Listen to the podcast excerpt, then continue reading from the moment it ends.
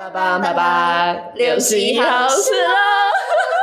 哦哟，又醒了。嗨，大家好，我们是六十一号十楼。你的室友很糟糕吗？你的工作让你想不开吗？我们将用亲身经历且可歌可泣的故事，希望带出社会各个角落的共鸣，并期望能与你在六十一号十楼相遇。大家好，我们是六十一号十楼的主持人，我是鱼鸟，我是小黄。那么，六十一号十楼是在二零一九年的十二月诞生的，请问它为什么会出生呢？一开始我们用好听的名义是想说，我们想要把我们的聊天内容用广播的方式记录下来，并分享给被寂寞缠身的芸芸众生。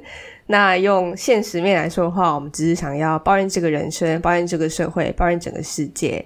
对，有一个大平台可以来南瓜我们的抱怨内容，没有错。那请问六十一号十楼内容都在讲些什么？截至目前，我们其实已经产出了一百零七集的广播，结果到现在录了这么多集，才发现我们忘记跟大家介绍一下我们这个广播的起源。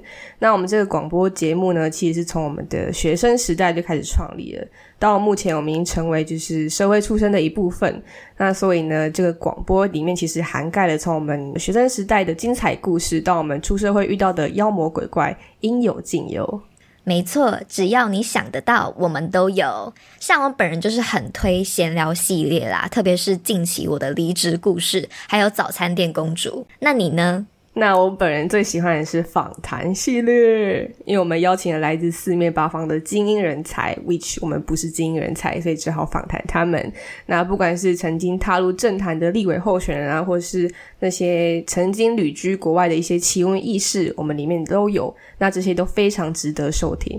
那顺带一提，其实我们的就是除了当广播的主持人以外，我们的副业是山寨唐奇阳，所以我们里面有一个星座系列。那因为我们的兴趣就是喜欢分析十二星座，所以如果你有兴趣的话，也非常建议收听我们这个广播。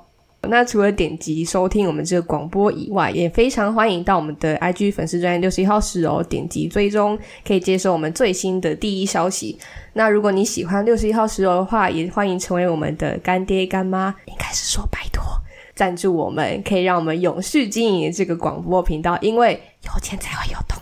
那赞助收听还有 IG 的粉丝专业的连接都在下方的资讯栏里哦。好，所以如果现在的你上班很无聊，压力超大，不要犹豫，赶快点击播放键，让我们陪伴你成为最快乐的薪水小偷。